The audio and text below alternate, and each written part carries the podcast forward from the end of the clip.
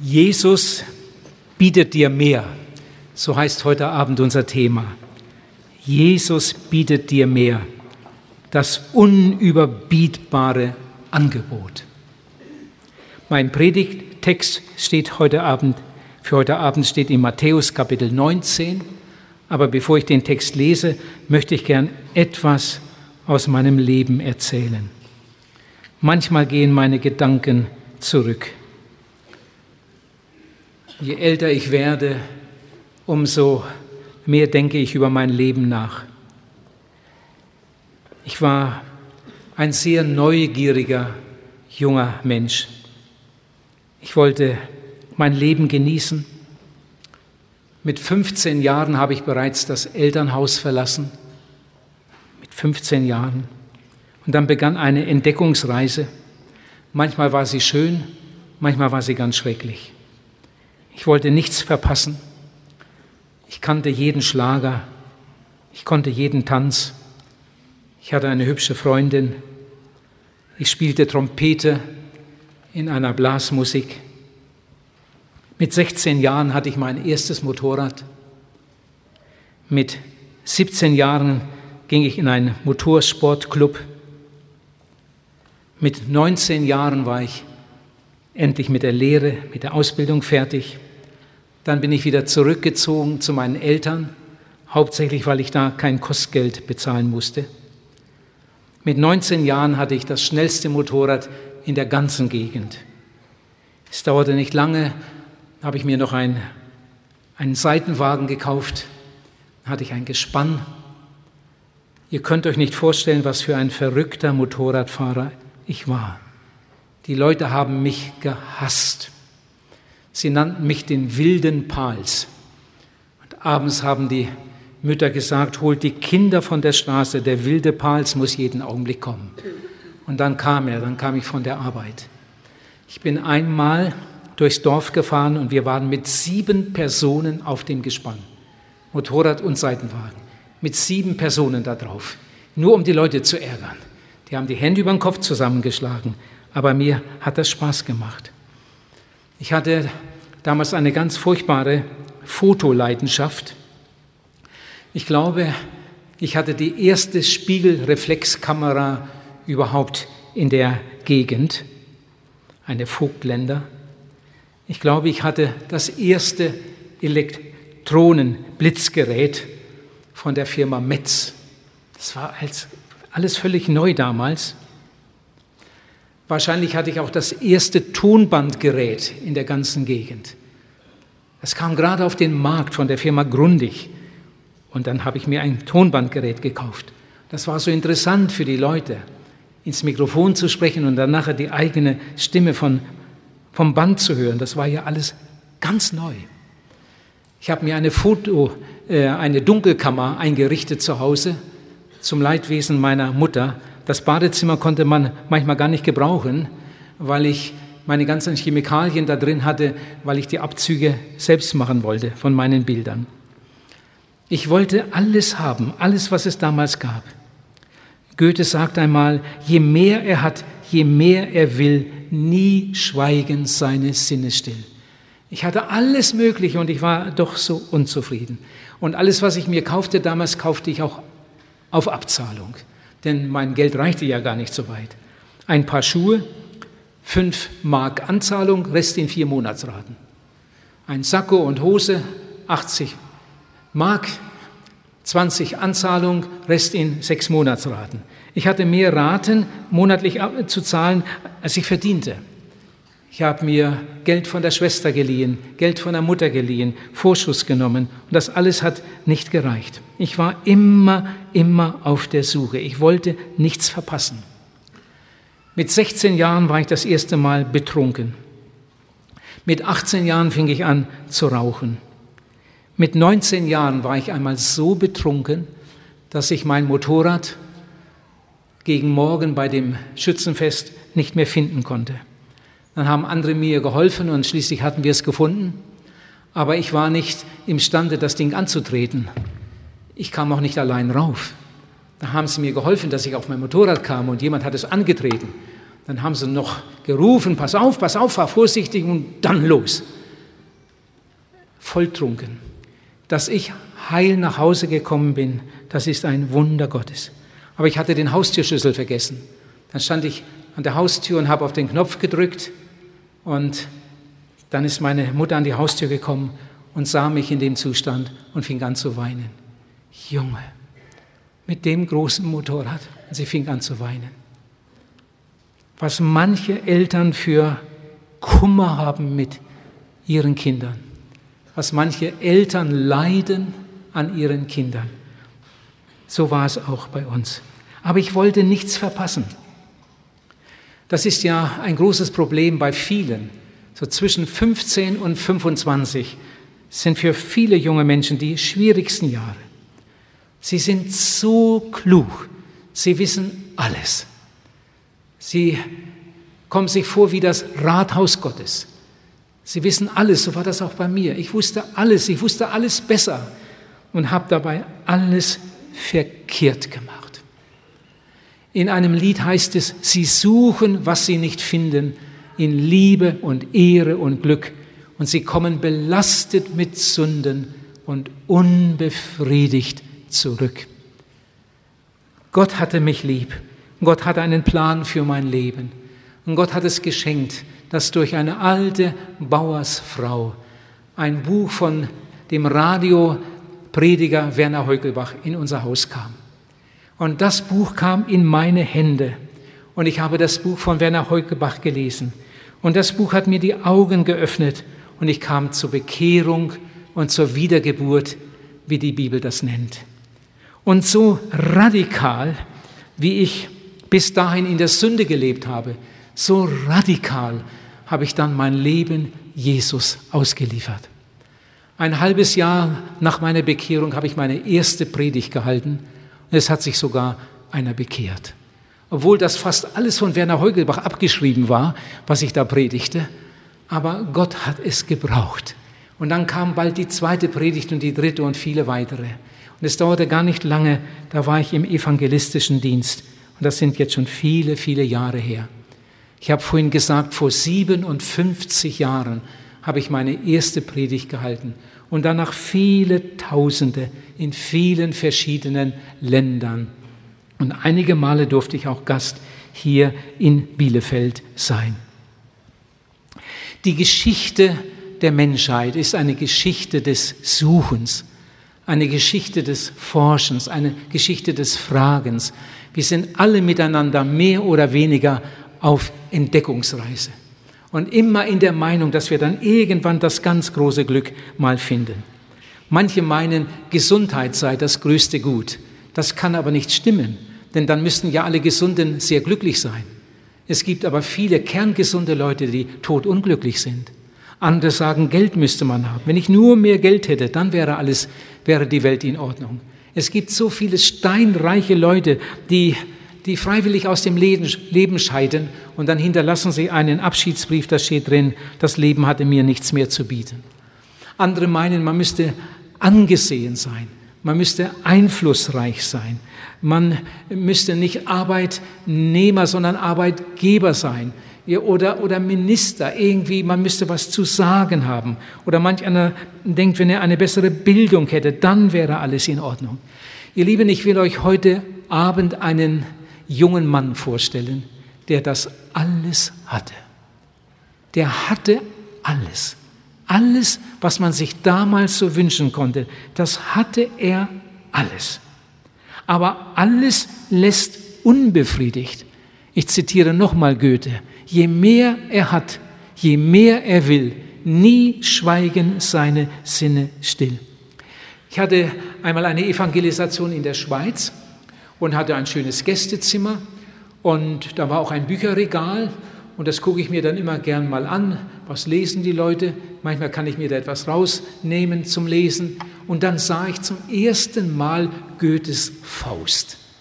Äh, darüber hatte ich einiges gehört. Und dann habe ich mir das Buch rausgenommen und habe dann in den Tagen einiges äh, aus dem Buch gelesen.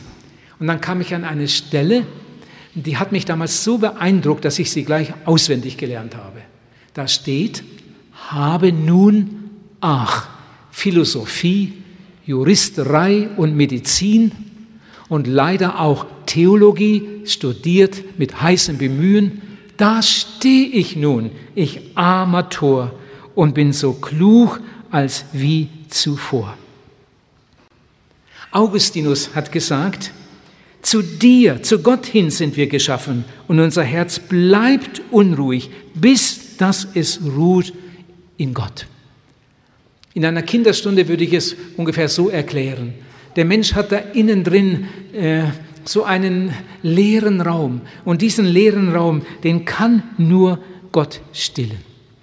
Oh, wie viele Menschen haben ihre Herzen berauscht an den trüben und vergifteten Quellen weltlicher Lust. Und eines Tages sind sie heimgekehrt mit dem Bekenntnis, es ist alles Trug. Das Scheinglück dieser Welt ist wie eine Seifenblase.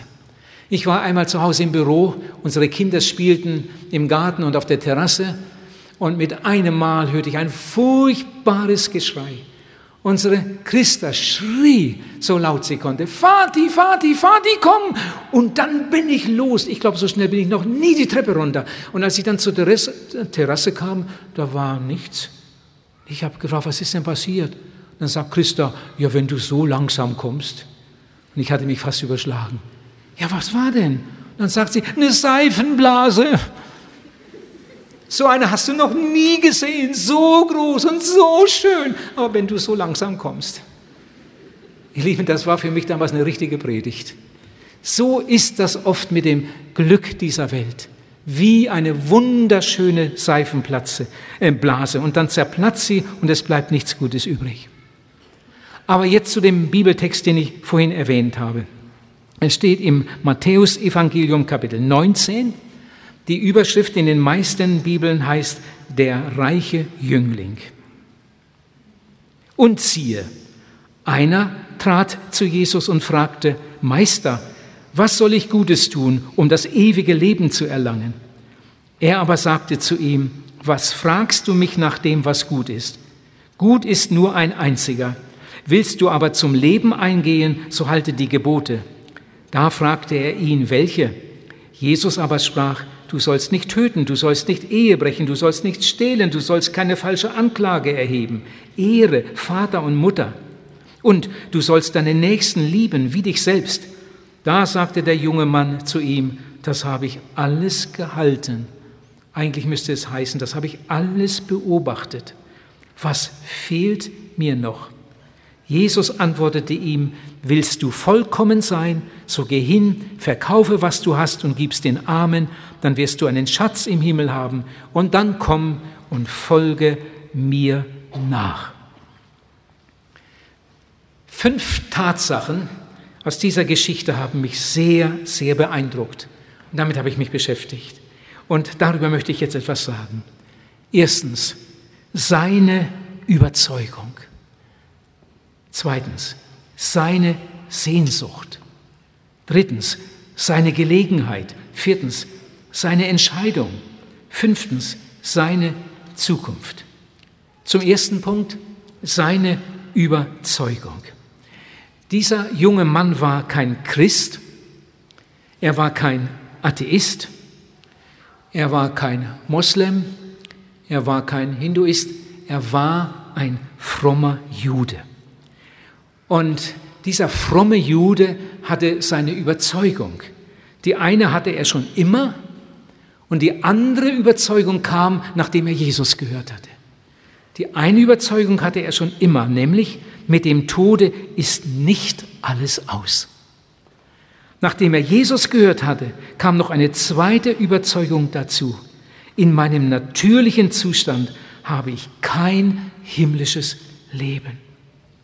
Die Predigten Jesu haben ihn wachgerüttelt. Jesus sprach immer wieder über Sünde und über Gnade, über Gericht, über Errettung, über Bekehrung, über Wiedergeburt, über das Reich Gottes. Das ist ja überhaupt das Thema des Neuen Testaments. Wie viele Menschen gehen gedankenlos darüber hinweg? Was gibt es nur für gottlose Sprüche, die wir immer wieder zu hören bekommen? Man lebt doch nur einmal.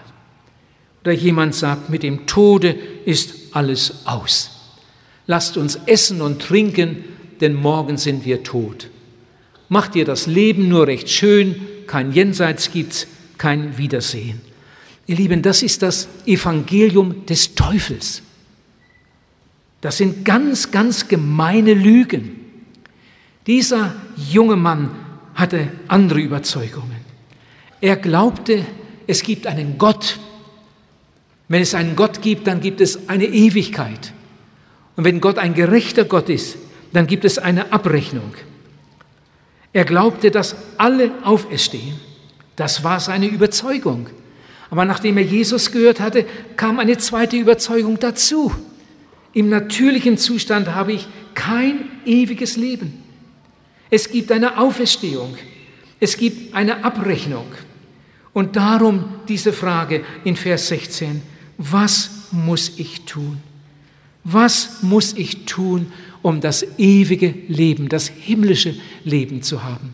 Ich möchte gerade einmal fragen, lieber Zuhörer, hast du auch schon einmal so gefragt?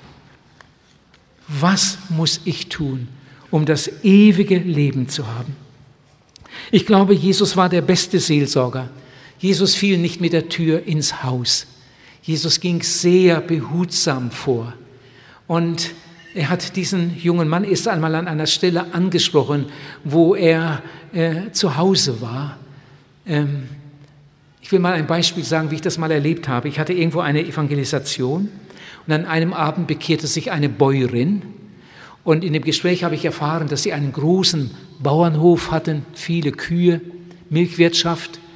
Und dann habe ich der Frau gesagt, ich komme auch von einem Bauernhof. Früher, als ich noch zu Hause war als Schuljunge, gab es noch keine Melkmaschinen. Da musste man mit der Hand melken. Oh, wie viele tausend Liter Milch habe ich mit diesen beiden Händen ausgemolken, schon als Schuljunge. Der Bauernhof besteht immer noch, den hat mein Bruder übernommen. Das habe ich der Frau nicht gesagt, das sage ich euch jetzt. Inzwischen hat mein Bruder den Hof schon an seinen Sohn übergeben, ein großer Bauernhof. Ich glaube, er hat 600 Kühe. Nun, ich habe der Frau etwas von, von zu Hause erzählt und dann hat sie gesagt, oh, Sie müssten mal mit meinem Mann sprechen. Mein Mann will ja nicht hierher kommen, der hält nichts davon, aber wenn Sie mal mit meinem Mann sprechen könnten und ich glaube, das würde ihm gefallen und vielleicht würde er dann kommen. Ich habe einen Termin abgemacht und dann bin ich dorthin gefahren und dann habe ich den Mann getroffen auf dem Bauernhof und habe ihm gesagt, wahrscheinlich hat ihre Frau ihnen etwas erzählt von der Evangelisation, vielleicht auch etwas von mir und das interessiert mich so. Ich komme auch von einem Bauernhof. Erzählen Sie mir mal etwas, zeigen Sie mir mal etwas. Und das hat er richtig gern getan. Er hat eine neue Melkanlage äh, ganz modern da eingerichtet und äh, er hat mir das alles erklärt und ich habe Fragen gestellt, wie viel Liter gibt denn eine Kuh so im Durchschnitt und wie viel Prozent Fett und das hat ihm alles so gefallen. Er hat mir das alles erklärt und irgendwann habe ich gemerkt, jetzt habe ich sein Herz erreicht. Ich habe ihn irgendwie gewonnen. Ich habe ihm kein Wort von Gott, von der Bibel oder sonst was gesagt. Ich habe ihm dann nur gesagt, ich war jetzt eine ganze Zeit hier bei Ihnen und Sie haben mir viel erzählt, ich habe viel gelernt. Und heute Abend kommen Sie mal zu mir und dann erzähle ich Ihnen etwas. Versprochen? Und er sagt ja. Am Abend kam der Mann und er blieb nach der Predigt zurück, kam in die Seelsorge und übergab sein Leben Jesus. Ich hatte den richtigen Einstieg gewählt. Das wollte ich nur damit sagen. Jesus fiel nicht mit der Tür ins Haus, sondern Jesus wählte hier den richtigen Einstieg. Er sagte zu diesem jungen Mann, probier's doch mal mit den Geboten. Jesus wusste, dass er die gut kannte. Versuch's doch mal mit den Geboten. Du sollst, du sollst, du sollst, du sollst. Und dann sagt dieser junge Mann, das habe ich alles gehalten. Das ist nichts Neues für mich. Das haben meine Eltern mir schon gesagt. Das habe ich immer in der Synagoge gehört. Das habe ich alles beobachtet. Das habe ich alles beobachtet. Ihr Lieben, ich glaube, das ist ja eine wahre Geschichte, das ist ja kein Gleichnis. Ich glaube, dieser junge Mann hat ein sehr sauberes Leben geführt, soweit das Menschen möglich ist. Ich glaube, dieser Mann war moralisch einwandfrei. Dieser Mann war ein großes Vorbild. Und solche Leute gibt es heute auch noch. Es gibt Leute, die nie fluchen. Für so etwas geben die sich einfach nicht her. Es gibt Leute, die nicht stehlen. Die haben genug. Es gibt Leute, die nicht Ehe brechen. Auch nicht in ihren Gedanken. Die sind so glücklich verheiratet. Er möchte gar nichts anderes. Es gibt Leute, die, die ein sehr vorbildliches Leben führen. Das gibt es heute auch noch. Und dieser junge Mann war so. Ihr Lieben, aber das alles reicht ja nicht aus für den Himmel.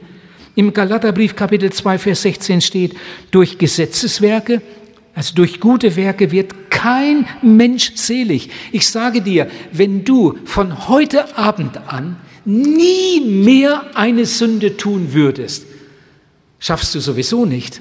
Aber angenommen, du würdest es schaffen. Wenn du von heute Abend an nie mehr eine Sünde tun würdest, würdest du Gott keinen Millimeter näher kommen. Was nützt denn das, wenn jemand eine gute äh, Gabe gibt mit schmutzigen Händen? Wenn jemand fromme Lieder singt mit schmutzigen Lippen? Ihr Lieben, wir sind unrein von der Fußsohle bis zum Scheitel. Und darum ist alles das, was wir produzieren, äh, kein, reicht nicht aus, um dadurch sich den Himmel zu verdienen. Durch Gesetzeswerke wird kein Mensch selig, nicht um der Werke willen, die wir getan haben. Jesus sagt, und wenn du alles getan hast, wenn du alles getan hast, was man dir aufgetragen hat, dann kannst du nur sagen, wir sind geringe Knechte, wir sind unnütze Knechte. Ein schottischer äh, Prediger sagt, unsere Rechtschaffenheit ist nicht mehr wert als die prunkvollen Verzierungen eines prächtigen Sarges, in dem eine Leiche liegt. Das hatte er verstanden. Mir fehlt etwas ganz Entscheidendes. Mir fehlt etwas ganz Wichtiges. Jetzt komme ich zum zweiten Punkt. Sein Verlangen. Sein Verlangen. Ich habe lange darüber nachgedacht. Ihr Lieben, der wollte nicht gesund werden. Jesus hat damals viele Menschen geheilt, aber der wollte nicht gesund werden. Der war ja gesund. Er wollte auch kein Geld. Der hatte so viel davon. Er hatte mehr als alle, die da rumstanden. Er hatte ein anderes Verlangen. Was man für Geld kaufen kann, hört mal. Ein Bett, aber keinen Schlaf.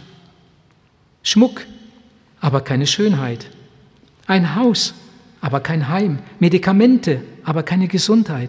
Vergnügen, aber kein Glück. Esswaren, aber keinen Appetit. Luxusartikel, aber keine Kultur.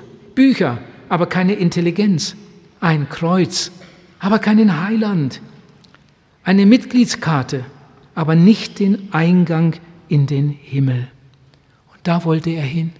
Da wollte er hin. Er wollte ewiges Leben. Er wollte himmlisches Leben. Er war ein Gottsucher. Er war sehr religiös. Darum ging er immer in die Kirche oder in die Synagoge. Er ging sogar in die Evangelisation. Wahrscheinlich war er einige Male dabei, noch mehr. Er blieb zurück nach der Predigt. Er ging in die Seelsorge. Er hatte eine persönlich, ein persönliches Gespräch mit Jesus. Er hat ein großes Verlangen. Jetzt komme ich zum dritten Punkt. Seine Gelegenheit. Seine Gelegenheit. Denkt mal gut mit. Der, der ihm da gegenüberstand, war Jesus Christus. Nicht irgendeiner, sondern der Sohn Gottes, der einzige Erretter, der gekommen war, um zu suchen und zu retten, was verloren ist. Einige Wochen später würde er sein Leben am Kreuz geben für eine verlorene Welt. Diesem Heiland stand er gegenüber, nur einen Schritt von Jesus entfernt. Vielleicht hast du das auch schon mal erlebt. Ich weiß von Leuten, die haben es mir gesagt. Sagt jemand, ich war bei einer Beerdigung. Ich habe mich nie mit Gott und Ewigkeit beschäftigt. Aber als der Sarg meines Arbeitskollegen runtergelassen wurde, da lief es mir eiskalt über den Rücken. Plötzlich war es, als ob jemand mich fragte, wenn du das wärst, wenn du da drin liegen würdest, wo würdest du hingehen? Ihr Lieben, solche Momente gibt es, dass Gott einem Menschen mit einmal so nahe kommt, wie sonst nie. Und so war das hier. Einen Schritt von Jesus entfernt. Es gibt andere Beispiele in der Bibel. Wir lesen in der Apostelgeschichte von einer Gerichtsverhandlung.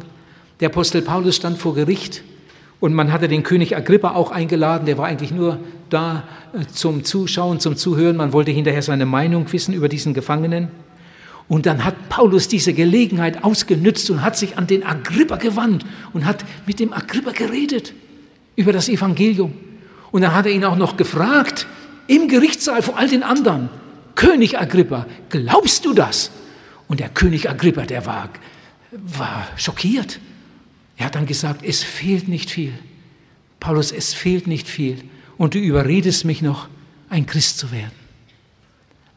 Es fehlt nicht viel. Es fehlt nicht viel. Es fehlte nur ein Schritt, aber den hat er nicht getan. Es fehlte nicht viel. Jesus hatte einmal ein Gespräch mit einem anderen Mann und Jesus hat sich um diesen Mann gemüht. Der Mann hat ihm so gefallen, er hätte ihn so gern als Jünger gewonnen. Aber der konnte sich nicht entscheiden und ging weg. Und dann sagte Jesus zu den anderen, der Mann war nicht ferne vom Reich Gottes. Das heißt, er war ganz nah dran. Er war ganz nah dran, der war drauf und dran, Ja zu sagen. Aber er konnte sich dann doch nicht durchringen und er ging weg. Dieser junge Mann aus dieser Geschichte fragt, was fehlt mir? Was fehlt mir? Er fragt, was soll ich tun? Also der meinte es wirklich ehrlich. Und dann kam die Antwort. Diese Antwort gibt Jesus jedem, wenn auch mit etwas anderen Formulierungen. Aber wenn ein Mensch gerettet werden will, dann muss er zwei Dinge tun. Das ist immer so, in jedem Fall. Jesus gibt ihm jetzt diese Antwort. Jesus sagt erstens, zwei Dinge müssen passieren. Er sagt, gehe hin und zweitens, komm. Gehe hin, trenne dich von dem, was zwischen dir und Gott steht. Und dann komm. Du hast gefragt, was fehlt mir? Dir fehlt Jesus. Du brauchst mich. Seine Gelegenheit. Welch eine Gelegenheit. Ihr Lieben, für diese Stunde hatte er gelebt. Das war die größte Stunde seines Lebens. Vielleicht wäre er, wenn er Ja gesagt hätte, der größte Apostel geworden. Es gibt Stunden, die sind wichtiger als das ganze übrige Leben. In einer Stunde kann man alles gewinnen. In einer Stunde kann man alles verlieren. Wie hat er sich entschieden? Ich komme zum vierten Punkt. Seine Entscheidung. In Vers 22 steht, als der junge Mann das hörte, ging er betrübt davon, denn er hatte viele Güter. Er ging betrübt davon. Noch nie ist ein Mensch von Jesus weggegangen mit Freuden. Wer von Jesus weggeht, dem geht es nie gut. Er ging betrübt davon. Zu Jesu Füßen traf er seine Wahl. Nur einen Schritt von Jesus entfernt traf er seine Wahl. Moralisch einwandfrei und angesehen ging er zu seinen Freunden, zu seinen Besitztümern, zu seinen Aufgaben zurück aber ohne Jesus. Ich sage es nochmal, moralisch einwandfrei ging er zurück zu seinen Freunden, zu seinem Besitz, zu seinen, Aufga äh, zu seinen Aufgaben, ja, aber ohne Jesus. Unser Thema heute Abend, Jesus bietet dir mehr. Er hat es nicht angenommen. Warum hat er sich nicht bekehrt? Auch da habe ich mir lange Gedanken drüber gemacht. Warum eigentlich nicht. Er wollte doch. Er meint es doch ernst. Er war doch immer im Gottesdienst. Er war doch ein Gottsucher. Er war in der Evangelisation, bei dem besten Prediger aller Zeiten, bei Jesus. Er blieb sogar zurück, er ging sogar in die Seelsorge. Und er fragt, was muss ich tun, um das ewige Leben zu bekommen? Warum hat er sich nicht bekehrt? Was war sein Problem? Er war doch auf der Suche. Sein Problem war nicht große Sünde. Ich glaube, es waren zwei andere Gründe. Erstens die Liebe zum Geld. Jesus nennt das Götzendienst, wenn jemand das Geld mehr liebt als Gott. Jesus sagt, hütet euch vor dem Geiz. Geiz ist eine Wurzel aller Übel.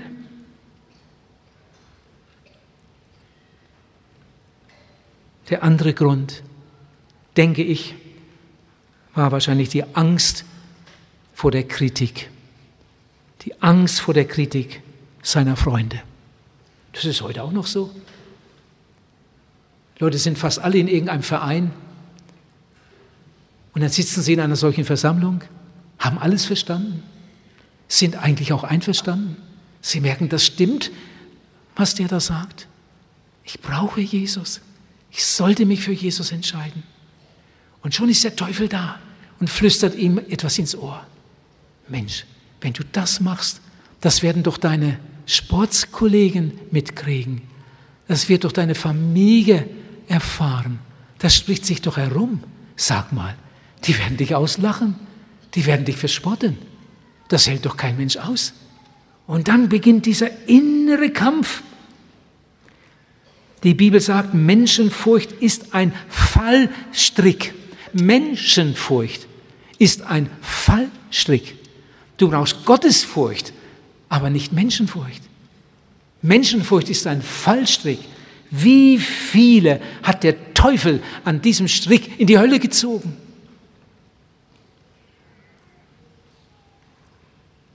Lieber Zuhörer, wie ist es bei dir? Heute Abend sitzen Leute hier, die ganz dicht bei Jesus sind. Jesus ist hier. Er redet zu dir. Er streckt seine Hand nach dir aus. Er möchte, dass du deine Hand in seine Hand legst. Er möchte dich zu sich ziehen. Was machst du aus diesem Abend? Was machst du aus dieser Stunde? Was machst du mit dem Angebot, das Jesus dir macht? Vielleicht gehörst du zu einer Kirche, vielleicht gehst du auch hin,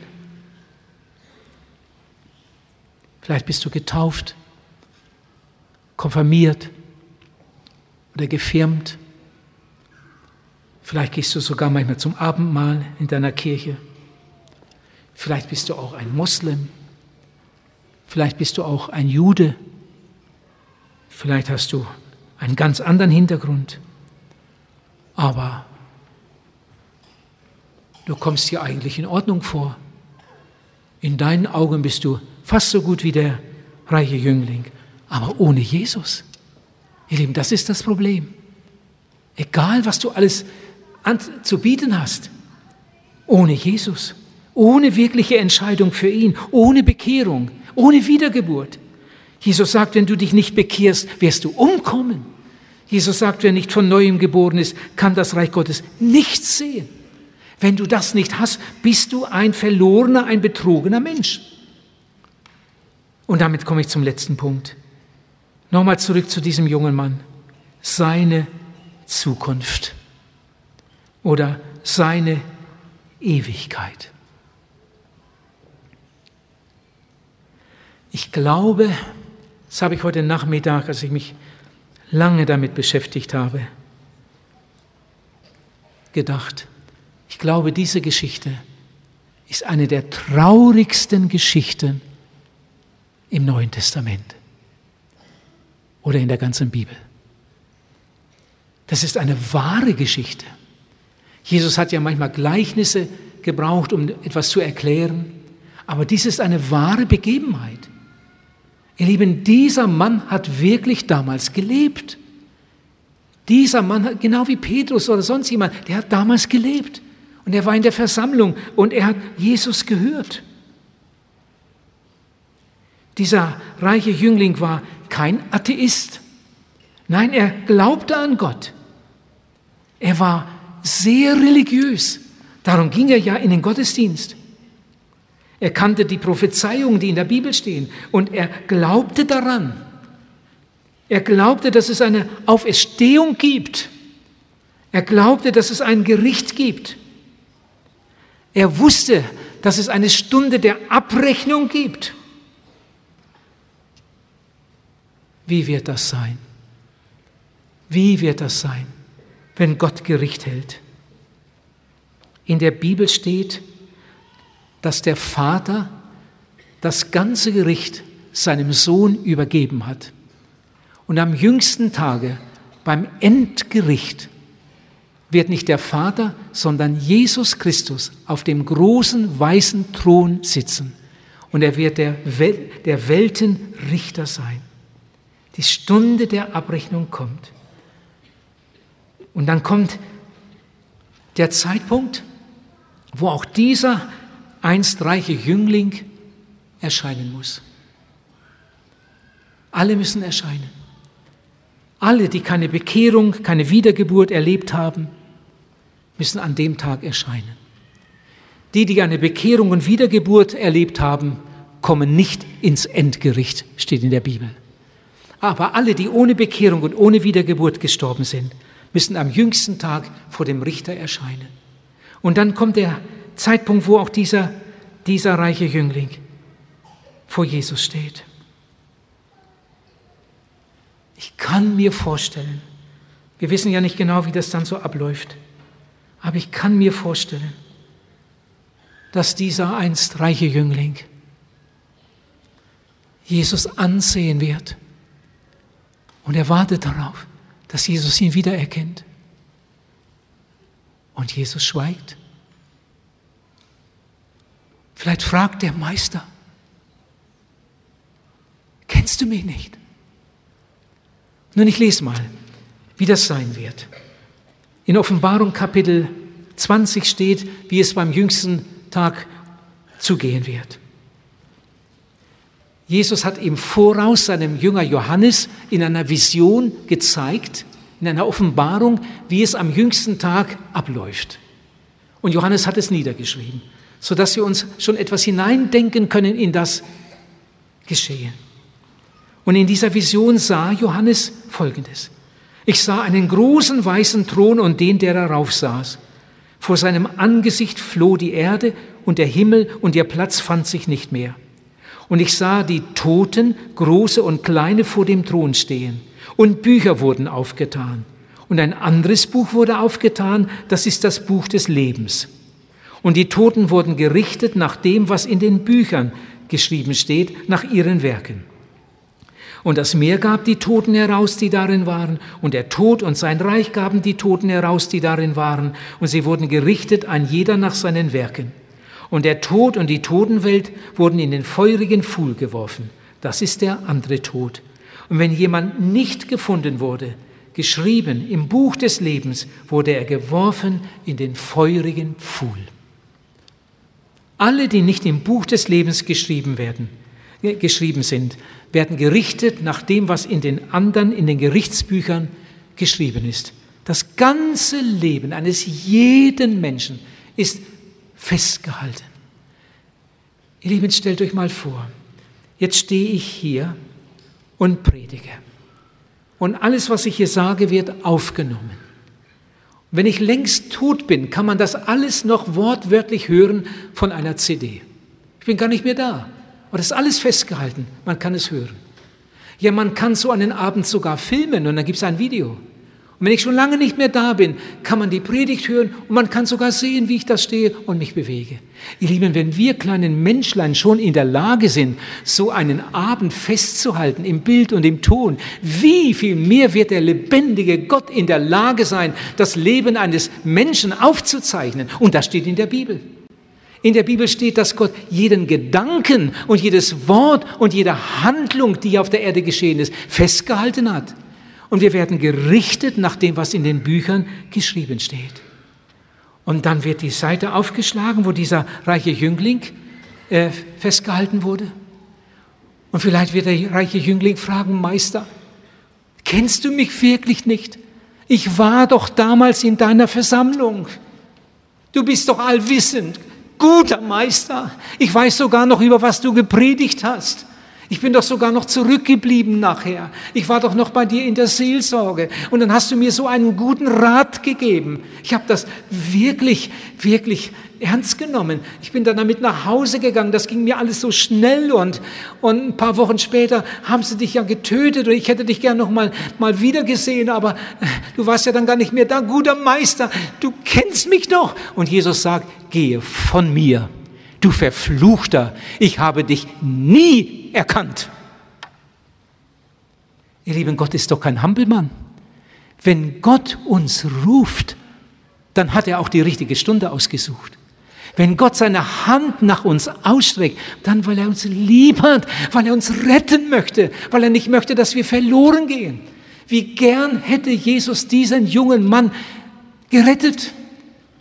Aber der hatte einen Götzen, der ihm wichtiger war als Jesus. Der hatte seine Freunde, deren Urteil ihm wichtiger waren als das Urteil Gottes. Was wird das einmal für ein Erwachen geben in der Ewigkeit? In Lukas Kapitel 13 steht Folgendes. Das hat Jesus gesagt. Lukas Kapitel 13. Ich lese mal die Verse 25 bis 27 wenn der Hausherr aufgestanden ist, damit ist das jüngste Gericht gemeint, wenn der Hausherr aufgestanden ist und die Tür abgeschlossen ist, dann werden sie draußen stehen und an der Tür klopfen und rufen, Herr, mach uns auf. Dann wird er euch antworten, ich weiß nicht, woher ihr seid. Vers 27. Er wird zu euch sagen, ich weiß nicht, wer ihr seid, weicht von mir, ihr Übeltäter. Das wird ein Staunen geben, ein Köpfe verdrehen. Weichet von mir, ihr Übeltäter. Ihr Lieben, dieser junge Mann hatte alles. Er hatte alles. Er hatte Geld. Er hatte Gesundheit. Er war angesehen.